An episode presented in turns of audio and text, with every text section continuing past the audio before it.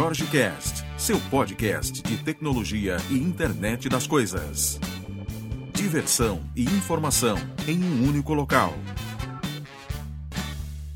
Bom, estamos de volta para mais um episódio. Hoje nós temos o professor Newton Braga para conversar um pouquinho sobre eletrônica, sobre esse mundo aí de aprendizagem com alguém que é tido aí como mestre, né, por muitos, com certeza muitos daqui da nossa audiência, você com certeza já caiu em algum material do professor Newton Braga, já leu algum texto, já leu algum livro.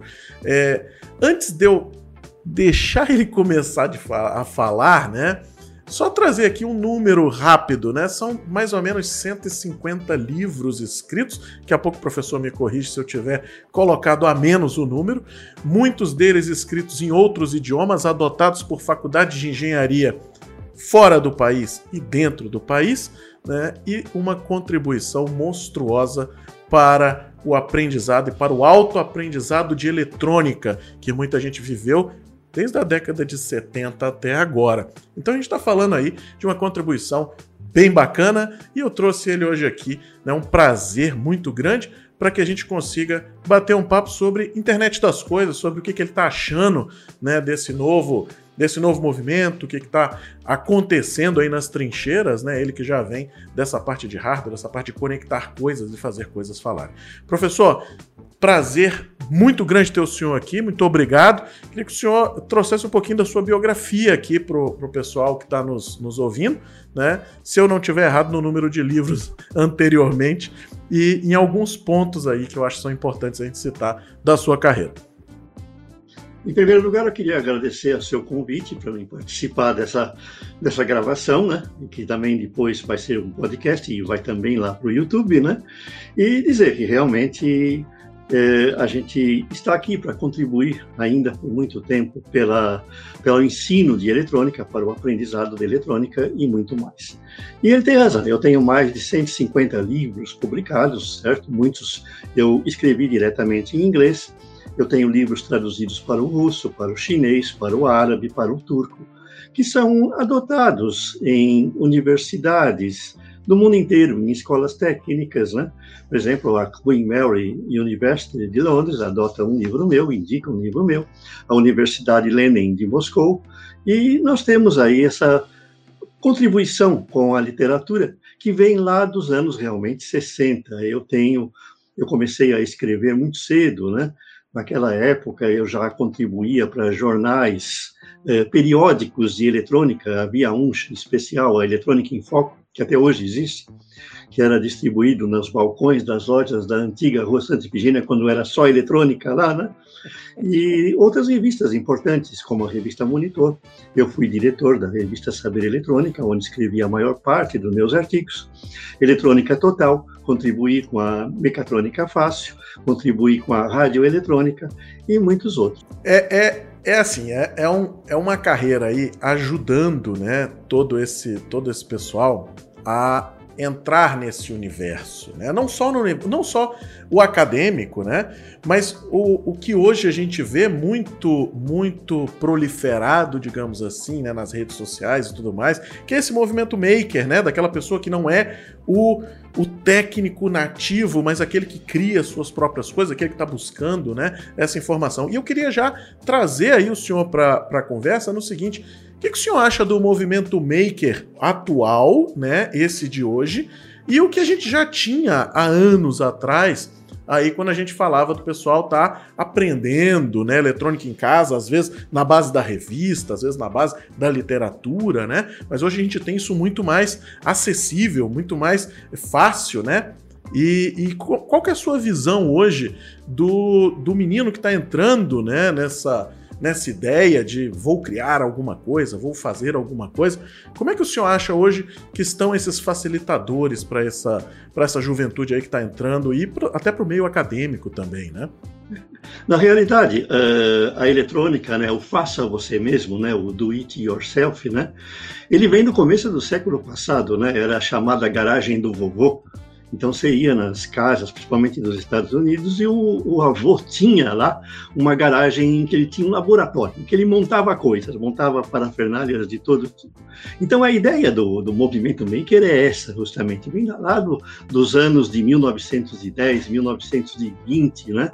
O Hugo Ginsbeck, que eu vou falar, eu vou fazer uma viagem no tempo logo, logo para conversar com ele.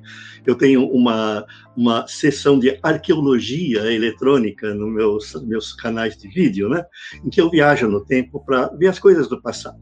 E o Hugo Ginsbeck já tinha uma revista de Faça Você Mesmo em 1917 vocês terem uma ideia, né? Naquela época não tinha o, a tecnologia que nós temos, mas o Hugo era um visionário, um pioneiro, né? Ele já falava em drones naquela época, né? Ele já falava em internet das coisas, né? Tem uma ilustração fantástica de uma das revistas dele da, daquela época, em que ele mostra o médico fazendo uma teleconsulta em que ele conecta um wearable no paciente para medir temperatura e para ver outras coisas. Isso em 1920. Então, para vocês terem uma ideia que a coisa vem de longe, né? E eu sempre vivi nesse mundo do do it yourself, né? Que passou depois a se chamar o mundo maker, né? Esse termo foi praticamente é, criado, né? Nos Estados Unidos, né? Pelo como é que é o nome daquele autor famoso que escreveu Cauda Longa, né? Ele que criou esse termo maker, ele é diretor daquela revista, inclusive chamada Maker, o Chris Anderson, né? E ele é que cunhou esse termo maker, que termo maker passou a ser utilizado atualmente, né? E ser um maker é uma coisa interessante hoje, porque nós contamos com uma tecnologia muito maior. E os jovens, né, podem aderir a isso, né? Nós já temos os espaços makers, né? Já existem prédios de apartamento aqui na minha cidade, Guarulhos, por exemplo, já tem prédios com espaços makers, em que os, uh, os moradores podem, no seu fim de semana, descer e encontrar um laboratório. E lá eles podem colocar em prática suas habilidades em carpintaria, em eletrônica, e até mesmo alguns têm do lado desse espaço maker um lugar para estacionar o carro onde você pode mexer, por exemplo, no som dele. Você pode fazer as suas próprias coisas, né? E isso é fantástico, né? Uh, o mundo maker é uma tendência importante do presente e para o futuro, porque ele vai levar a nossa juventude a aprender a uma coisa que estava se perdendo há muito tempo, que é a capacidade de você utilizar suas mãos para fazer alguma coisa, né? Eu me lembro que a questão de uns anos atrás eu entrei numa escola para dar aula de tecnologia para jovens. E a coordenadora estava desesperada porque ela falava: "Olha, os professores de química e de física estão notando uma coisa terrível. Os nossos jovens estudantes estão perdendo a coordenação motora fina eles não conseguem mais, por exemplo, manusear um alicate, uma pinça, uma tesoura, porque é o tempo todo no celular e não usa as mãos para outras coisas, para você ter habilidade em manusear, por exemplo, um transistor e dobrar as perninhas, né? enfiar na placa de circuito impresso, soldar, usar uma pinça. A professora de química me falava o seguinte: olha, eu mando eles pingarem três gotas de um líquido, de uma substância numa, numa, num tubo de ensaio, usando uma pipeta ou um conta-gotas, eles não conseguem. Então, eu acho que também ser um maker hoje vai ser significar algo muito importante para gerações futuras, que talvez seja a volta de você ter a sua coordenação motora fina utilizada. Então é isso que eu vejo. Eu acho que ser um maker é algo que a gente tem que incentivar de uma maneira cada vez maior a partir das, dos mais jovens, né? O, o BNCC, que são as barras curriculares comuns nacionais, né? Eles já indicam que você tem que ensinar tecnologia desde lá dos jovenzinhos do primário, né? Do fundamental 1 né? Que seria o projeto que em outros países eles chamam de STEAM, né? É, Science, Technology, Engineering, né? e agora entrou Arts e Mathematics, né? que é você ensinar tudo isso para as gerações desde pequeno. Eu batalho nisso, eu gosto de ensinar, eu coloco artigos para ensinar e meus livros mostram muito. Enquanto que eu tenho aqui ó, o Manual Maker, né? que é, nós já estamos com dois volumes, um que eu escrevi, o outro com o Pedro, né? e o Pedro justamente ele fala da IoT nesse volume, que vai ser justamente é, o futuro das coisas, né? não só a internet das coisas, né, mas a internet dos bichos, a internet das plantas, tudo vai ser internet, né? É isso aí, o, o, o Jorge. É, o, o, o, Pedro, inclusive, gravou um episódio aqui com a gente. Tem, por sinal, que chegou hoje aqui, né? O editor, o, a edição impressa do livro dele. Então tá aqui na mão né? E que é, a gente conversou exatamente sobre isso, né? Sobre essa, essa ideia de que é, o mundo está mudando agora para trazer esses facilitadores também, né? É, a experimentação é óbvio que ela é extremamente necessária. Então é, precisa-se né, ter esse movimento de experimentação. O aprendizado precisa disso dentro da sala de aula, como o senhor bem, bem mesmo pontuou agora há pouco, né? E a importância disso é muito grande. E o que a gente está vendo agora são facilitadores maiores ainda, né? Você pega, por exemplo, o, mov o, movimento maker que muita gente enxerga como sendo somente eletrônica, mas é o que também o senhor pontuou, é a questão da marcenaria, a questão do, do experimentar, do fazer, do criar, né? É o cara construir a casa dele numa impressora 3D, por exemplo, é o cara criar alguma coisa para tomar forma ali, não necessariamente envolvendo eletrônica, mas às vezes eletrônica é o que brilha os olhos, porque é o que faz às vezes o negócio funcionar funcionar, se movimentar, falar, entender, ter movimentos cognitivos, né? Uma série de, de coisas aí. E um ponto que eu acho bacana, né, da gente trazer para essa conversa, que eu queria pontuar e ouvir, né, a sua experiência é o seguinte: eu tenho visto nos últimos anos, né, uma diminuição no gap entre o que acontece lá fora e o que acontece no Brasil. E a gente vem vendo isso acontecer. Infelizmente, a gente ainda tem problemas, né? Para estar tá igualitário, porque a gente tem problemas de importação de coisa, a gente tem problemas de, de burocracia para outras, né? A gente tem problema de regulamentações que são diferentes de outros países. Então, às vezes, fica mais complicado o meio de campo, né? Mas hoje eu enxergo com mais facilidade inclusive a, a experimentação das coisas, como o senhor mesmo falou. Debaixo de um prédio eu tenho um movimento maker ali acontecendo, num espaço para aquilo, que antes você ouvia falar em cidades chaves no mundo, né? Então você dizia, nossa, ali tem um, um local de fabricação, então ali você tinha um Fab Lab. Hoje em dia você não fala mais disso, você traz a ideia do seguinte: olha, eu tenho um maker space, meu. Tu vai lá, tu corta a sua porta, tu aprende a aprender fechadura, ao mesmo tempo tem um cara do lado programando ali alguma coisa, o outro tá fazendo uma interface, o outro tá fazendo um gráfico e você tem tudo isso junto, né? Como é que o senhor, como é que o senhor acha hoje a, a diferença entre nós aqui Brasil, né, pensando na educação, pensando na pessoa que está começando a prototipar, a aprender, né, e lá fora, ou seja, o que está acontecendo lá, né? Eu viajo bastante e vejo, a gente ainda tem grandes gargalos, né? Mas eu já vejo muita coisa acontecendo em tempos bem semelhantes, né? Qual que é a sua visão disso aí, professor? Eu viajo bastante e a gente tem experiência, e um dos meus livros, justamente, é um livro que eu escrevi em 2005 que se chama é, Robótica, Mecatrônica e Inteligência Artificial. Esse livro foi recomendado pela Secretaria da Educação do Governo dos Estados Unidos para fazer parte do projeto STEAM lá. Isso em 2005 que foi o ano em que o Obama assinou a lei lá. Tanto que muito do que eu fiz nesse livro eram coisas que eu já fazia aqui. Aí, quando eu percebi que a coisa vinha para cá, eu também ampliei a minha atividade nesse campo. E uma coisa interessante que eu percebi é que a gente fala, né? Não, eles estão mais adiantados que a gente. Não é. É, é o seguinte: eles têm o incentivo e talvez eles tenham um grupo maior de gente trabalhando na alta tecnologia do que nós temos aqui. Mas o nível é o mesmo. E o nível baixo também é o mesmo, né? Tanto que quando eu soltei o livro lá nos Estados Unidos, eu comecei a receber e-mail de perguntas. Eu olhei, eu fico na dúvida se quem faz perguntas mais bestas são eles ou nós aqui.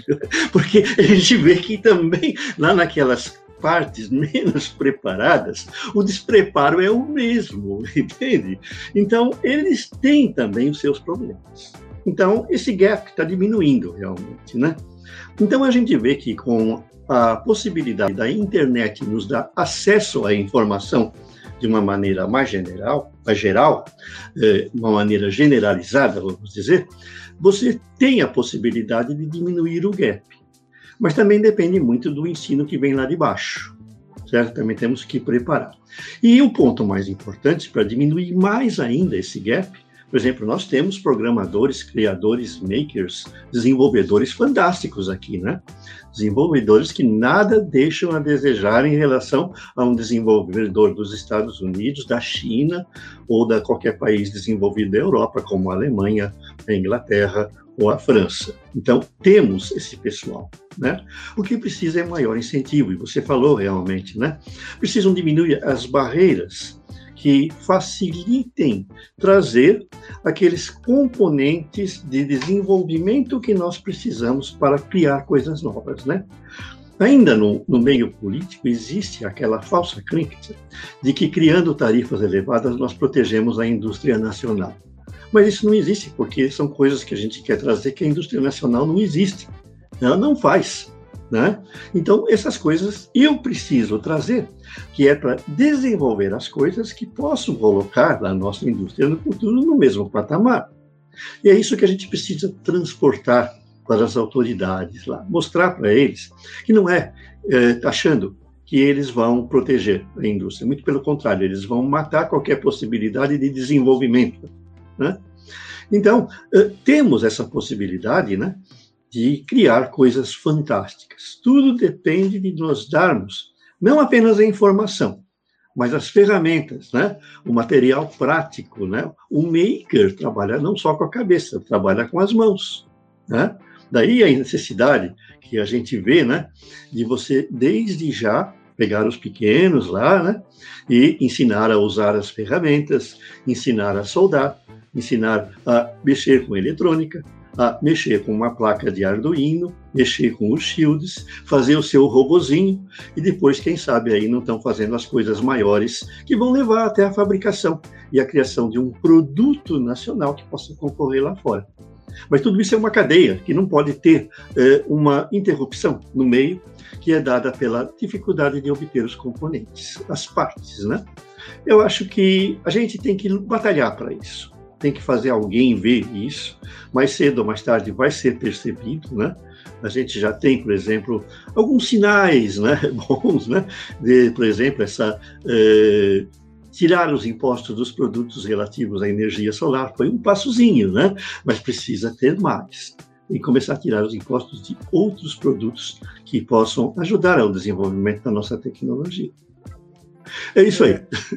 Eu vejo, eu vejo é, a, a, gente tem uma fala, né, aqui que eu trouxe durante muito tempo conversando com muita gente e que eu acho que é um negócio muito triste quando a gente fala do Brasil, principalmente quem vai para fora, né? E quem vai para fora expor conteúdo, né? É o caso do senhor, é o meu caso aqui que vou apresentar em conferências fora, é, projetos da gente, conteúdo da gente. E a gente chega lá e tem uma gama de gente para assistir e todo mundo ávido por aquilo, porque o cara termina, ele vem cumprimentar você e diz assim: Cara, você é brasileiro, sensacional. A gente tem um cara brasileiro no time, e ele faz isso, faz aquilo, faz aquilo outro. É o cara! E aí você diz assim: Poxa, que coisa boa, né? E aí a gente chega aqui no Brasil e tem um complexo de vira-lata horroroso, né? Que não vou botar nada para fora, porque ninguém vai nos ouvir. Então é. O, o meu pensamento é muito claro, né? Que eu vejo com muita tristeza é que o Brasil exporta cabeças e não produtos e não serviços. A gente pega o melhor cara da faculdade e ele se desilude porque ele vai tentar fazer qualquer coisa aqui dentro e ele vai ficar puto. E aí ele chega em qualquer empresa de qualquer lugar, o cara diz assim: "Eu te dou subsídio que você precisa. Você precisa de dinheiro? Preciso. Tudo bem. A gente vai contratar uma pessoa para te ajudar. É fácil de contratar essa pessoa, é simples, né? Você tem velocidade nas coisas, então isso dá gosto de você pegar e dizer assim: eu vou dedicar minha vida a fazer isso. E aí, é isso que a gente não vê ainda, né? Infelizmente. Mas é como o senhor falou, tem coisas boas, né? Essa questão da, da da energia, né? Então a fotovoltaica diminuiu o preço das placas. Ainda não é para o consumidor final, mas já é pelo menos para as indústrias, para outras coisas. Já é coisa bacana. Plano Nacional de IoT discutido. Agora a gente está vendo uma série de verbas sendo colocadas no mercado para incentivar o PD de coisas conectadas, de startups. Antes que não se falava, antes você falava de PD, você falava de empresas gigantes. Agora você olha, os editais dizem assim: permite-se participar em empresa de uma pessoa só, permite-se trazer a ideia e criar a empresa no longo e usar o dinheiro do projeto para criar a empresa. Então a gente começa a ver esse negócio tomando corpo, né? E é sensacional, ou seja, a gente tem excelentes cabeças no Brasil. E é o que o, que o senhor trouxe. Se você não fomenta desde que o menino é pequeno, né? Não adianta, você tem que criar isso nele, tem que criar a vontade dele descobrir. Não é chegar e dizer, ah, o Arduino salva tudo. Não, mas o Arduino ensina o menino a aprender lá na camada de base que ele não faz a menor ideia do que é eletrônica. E aí ele está aprendendo a criar o robô, o cara que segue a linha, um não sei o que, um não sei o que lá, e parará. E aí ele chega num momento em que ele diz assim: pô, eu preciso criar um produto. Então eu preciso ir para uma faculdade, eu preciso buscar um engenheiro para me auxiliar, eu preciso de alguém para fazer com que isso seja seguro, eu preciso de alguém para levar esse dado para a nuvem, preciso de alguém de telecom, ele começa a entender esse universo e cria um puta negócio. A gente tem startups daqui, criadas aqui dentro do Brasil, que estão despontando lá fora, né? E é o que a gente precisa realmente, é trazer né, esse, esse movimento. Né? Então, quando, quando surgiu a oportunidade que disse assim, nossa, vamos gravar um podcast professor Newton Braga, eu disse, cacete, que é alguém que faz esse negócio em todas as camadas, tanto aqui quanto lá fora. Né? E que eu, eu espero que quem ouça né, aqui essa nossa conversa que leve isso para frente, que leve essa ideia para frente para fazer o negócio funcionar. Isso não é o nacionalismo somente, isso não é uma ideia de não, isso é melhorar tudo, né? Porque se melhora-se tecnologicamente, melhora-se tudo. Não, não tem outra, outra saída. E aí, eu queria outra, outra questão para o senhor, né? Que é muito interessante. A, a o pessoal, quando está entrando agora e ouve-se falar, né? Aqui a gente trabalha só com a internet das coisas, só com conectividade de indústria e tudo mais. E uma das coisas, quando a gente começa a falar, o pessoal diz assim: pô, mas a internet das coisas é uma coisa muito nova. Eu digo, o nome Internet das Coisas é novo, né? De 99. Mas assim, o conceito abrangente de se conectar, de trazer inteligência para a ponta, de se fazer uma série de coisas, é ligeiramente antigo, né? Então eu vou é, é, mudar tudo. O que eu tinha aqui não serve mais, né? E aí não é bem assim que a banda toca, né? Qual que é a sua visão sobre isso, professor? Antes eu vou soltar uma curiosidade. Eu estou mostrando aqui, para aqueles que estão só no podcast e não podem ver, é lógico, né? É, é, um livro que eu publiquei na China. E é lógico que você não lê nada na China, porque eu também não leio chinês, né? Mas tem o meu nome em português. E na frente do meu nome tem lá uns caracteres em chinês. E eu perguntei para um meu amigo meu chinês, o que quer dizer isso? É meu nome em chinês? Ele falou, não. Aí diz que você é brasileiro. Então você vê que lá fora eles dão valor para nós, certo?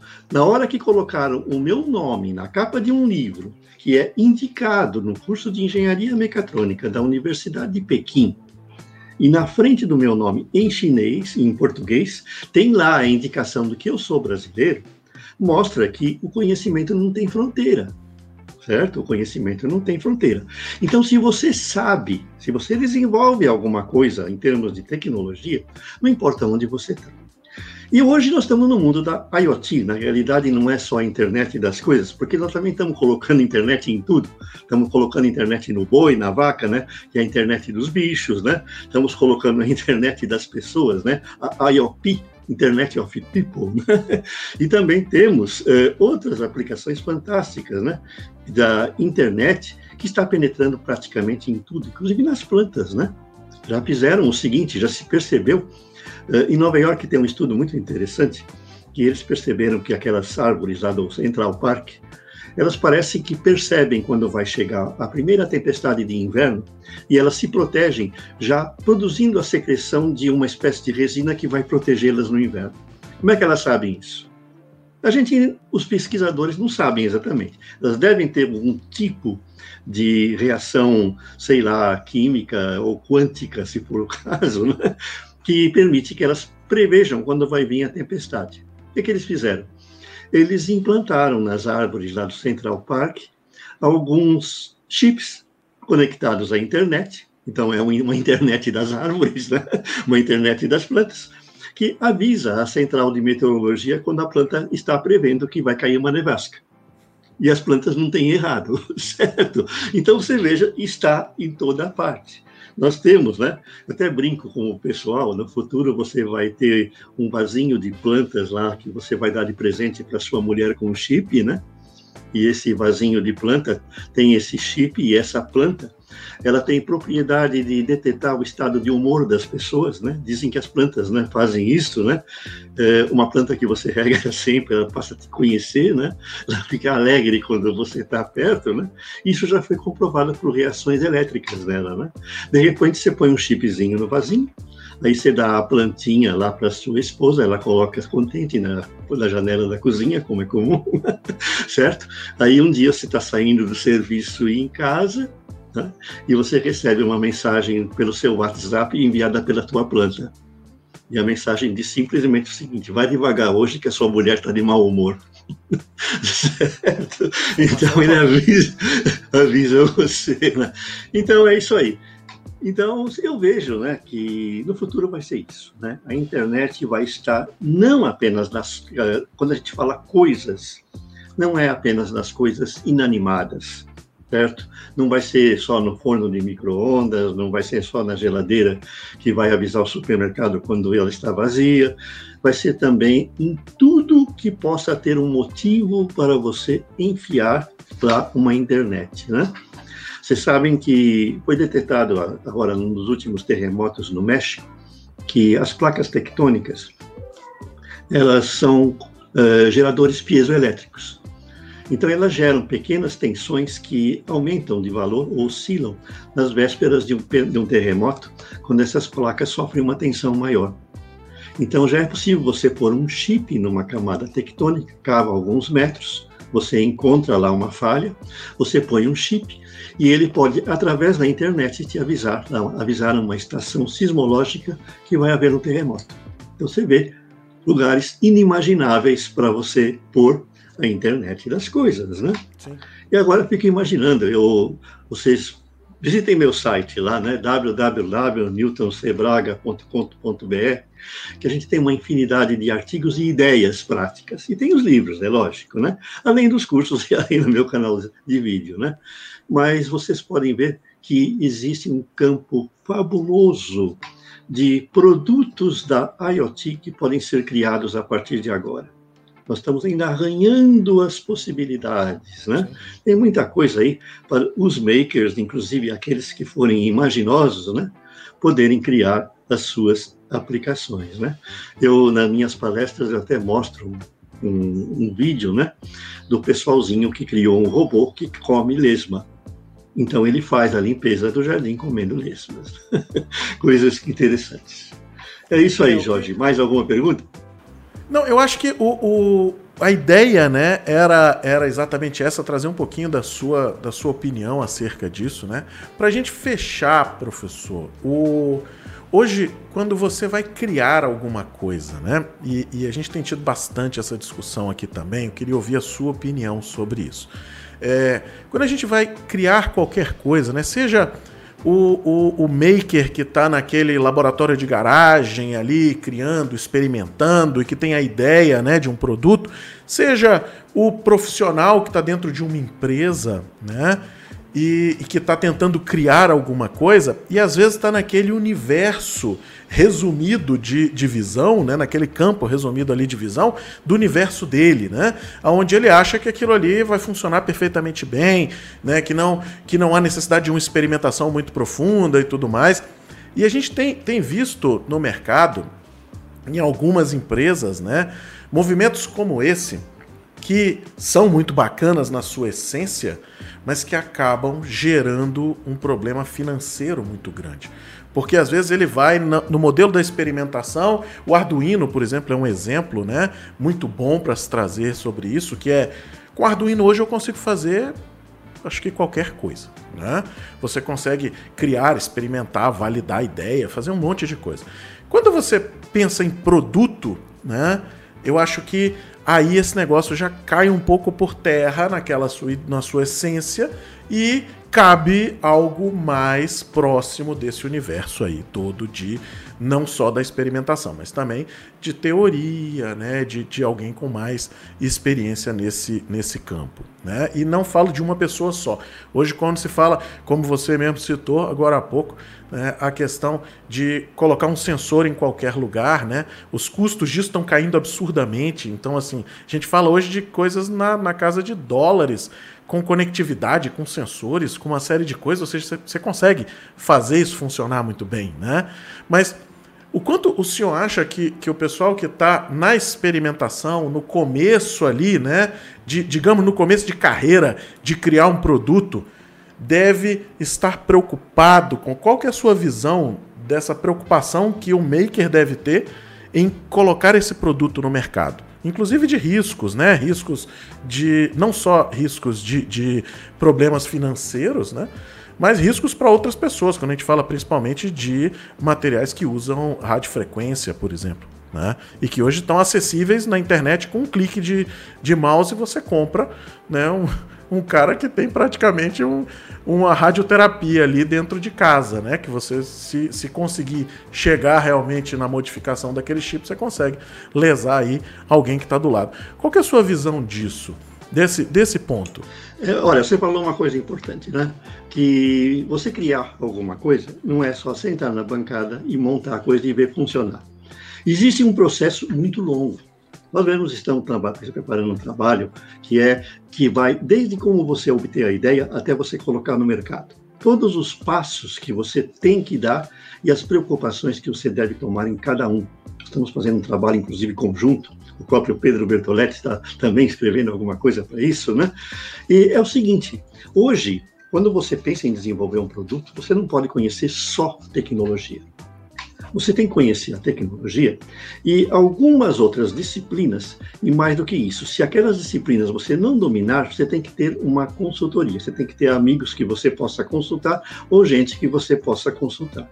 Assim é como eu falo, você deve desde o começo estudar até filosofia Deve estudar filosofia, você deve pensar nos procedimentos, por exemplo.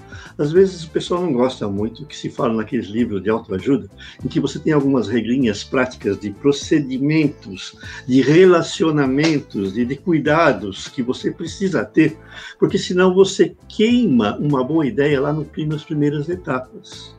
Né? Então não é simples, né? Primeiro você tem que saber como que você vai ter uma ideia. Como você saber se essa ideia é viável? Nós temos um problema hoje. A internet colocou para a gente à disposição na nossa frente toda a informação do mundo. Você tem lá o Google. Mas no momento em que você digita algum termo que você está querendo saber alguma coisa, você vai ter às vezes lá 2 milhões de respostas. Como que você vai saber qual é a resposta que se encaixa naquilo que você precisa? A filtragem. Esse é um problema que se tem hoje. Você vai desenvolver um produto, vai desenvolver alguma ideia e precisa ter informações. Na hora que você entra para tirar essas informações, por exemplo, no Google, você fica maluco.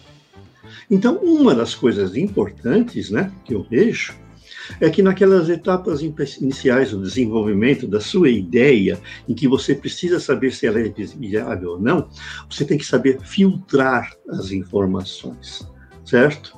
A gente chama isso de heurística, né? A ciência do pensamento criador. É um procedimento lógico que você vai utilizar para que, diante de uma quantidade determinada, às vezes muito grande de informações, você possa saiba retirar daquele grupo apenas aquelas que você sabe que são relevantes para a criação do seu projeto. E é a partir daí que você passa para as etapas seguintes. Não adianta você ficar correndo de um lado para o outro, indeciso, um fala uma coisa, outro fala outra, se você não souber filtrar tudo isso. O maker de sucesso, ele tem que desenvolver todas as etapas de procedimentos da ideia até o produto na prateleira da loja. Então, isso aí envolve uma série de procedimentos. Às vezes a gente diz o seguinte: uh, o Napoleon Hill, que é um escritor bem antigo de uh, autoajuda, eu, eu, não gosto muito assim dos livros de autoajuda, porque a maioria só ajuda o autor, né? que vai ganhar dinheiro com a venda. Né? Mas tem alguns que têm é, mas tem alguns que têm ideias lógicas, né? E ele fala numa coisa que é real. Uh, no mundo maker existem dois tipos de pessoas que é o que ele chama de o homem de ação e o fiel da balança. O fiel da balança é aquele ponteirinho naquela balança que representa a justiça, que ele indica o ponto de equilíbrio, né? O homem de ação é aquele maker que começa a correr para tudo quanto é lado, começa a fazer um monte de coisa e não termina nada, ele não sabe para que lado corre, passa o tempo, passa o tempo, quando ele consegue fazer alguma coisa, alguém já desenvolveu antes. Ele tem que trabalhar, se ele é desse tipo, com alguém ele tem que arranjar uma parceria com o fiel da balança. É alguém que vai coordenar as ações dele. É muito difícil a gente encontrar uma pessoa que reúna os dois. Se a gente pega esses nerds, esses makers de hoje, a gente vê que eles estão no primeiro grupo. Eles têm muita ideia, muita ação, mas não terminam nada. Certo? Enquanto que é, é raro você encontrar. E às vezes, quando você encontra um que é o fiel da balança, ele não tem ação suficiente para poder fazer uma coisa, para colocar a mão na massa. Então, as duplas de sucesso dos grandes negócios, elas reúnem os dois tipos de mentalidade. Você pega esses grandes caras, né? Um, um, um Bill Gates, ele tinha um sócio que era o, o, ele era o de ação e tinha o fio da balança, né? O Steve Jobs, né? Que tinha até um brasileiro trabalhando com ele. Então tinha todos eles que obtiveram grande sucesso. Eles não trabalharam sozinhos, não. Então, uma coisa que eu recomendo para você que é maker, não se isole. Compartilhe as suas ideias. Compartilhe as suas ideias, porque você vai ter ideias, vai ter sugestões, você vai ter direcionamento. E se você tiver a sorte de encontrar um parceiro, alguém que trabalhe com você, que complemente aquilo que falta em você, as suas chances de sucesso serão muito maiores. Né? Então é isso, né? Então, para aqueles que querem ser makers, existe aí uma lógica, uma, uma, tecnologia você tem que é, aprender muita coisa. Não é só tecnologia, tem que aprender filosofia, tem que aprender algo sobre relacionamento, psicologia, aprender sobre negócios, como tirar uma patente, como você criar uma pequena indústria. Tudo isso aí é importante. Tá? Eu vejo isso. Com certeza. E complementando só, né, a, a, a ideia que o senhor pontuou não se isole. Até por isso existem os Fab Labs, existem os Makerspaces, existem os coworkings, né? Que são coisas que às vezes você consegue virar, olhar e dizer, fulano, e aí, o que, que você acha disso aqui? Cara, isso aí é a última vez que eu vi, não, não sei, hein? Você já olhou o site de não sei quem, né? Então é é se comunicar, eu acho que está em sintonia com pessoas que falam a mesma coisa, mas ao mesmo tempo com um senso crítico muito grande, né? Porque existe um perigo né, nisso tudo que é o seguinte: pessoas que só concordam, né? Então é o caso do fiel da balança aí, né? Ou seja, é o cara que vai olhar e vai dizer assim: meu, não, cara, isso é loucura, isso é, vai só gastar dinheiro. Né? E trazendo aí uma boa literatura, o senhor citou o Napoleon Hill, né? ele tem um livro que é Mais Esperto que o Diabo que é um livro, um livro interessante aí numa, numa, num pensamento aí às vezes né de negociações de, de conversar com pessoas porque é um mundo né muito cruel. Principalmente quando você tem a ideia e precisa do dinheiro. Então você tem um mundo que às vezes vai canibalizá-lo antes de você sobreviver né. Então cabe aí essa essa esperteza e o principal né novamente complementando aí o senhor, né, que é a ideia da multidisciplinaridade em projetos desse tipo. Como o senhor bem falou. É legal, porque hoje a gente está falando de LGPD, a gente está falando de uma série de coisas, a gente está falando de ter um designer que às vezes não entende nada de tecnologia, mas é o cara que faz o negócio ficar bonito para ele ir para prateleira para ficar bom. Tem o cara que é bom de segurança, mas ele não executa a segurança, mas ele desenha bem os planos de ação. Então, tem o cara de logística que vai colocar o produto na rua. Ou seja, olha o tanto de coisa que você vai ter para colocar um produto na rua, sem falar de certificação Anatel, sem falar de várias outras. Professor, muito obrigado aí pelo seu tempo. Acho que a conversa foi excelente. Quem com certeza está é, acompanhando aqui certamente vai gostar bastante. Né? Tem uma gama de materiais aí do senhor. Recomendo todo mundo que dê uma olhada. Não precisa se preocupar em, em tentar decorar os links e tudo mais. Vou colocar todos na descrição, tanto do vídeo quanto do podcast, se você está ouvindo pelo Jorge Cast. Professor, muito obrigado, muito obrigado aí pelo seu tempo. Eu que agradeço a presença e convido-os também a vir a participar da minha live, que eu dou todas as sextas-feiras, às quatro da tarde, né? E o nosso canal de vídeo, em que você vai encontrar muitas gravações sobre temas interessantes, como esse que eu falei hoje. Muito obrigado, Jorge, e eu estou pronto para quando você precisar novamente dar continuidade ao assunto, Certamente. porque realmente é um assunto muito longo. Até mais. Certamente. Obrigado, professor.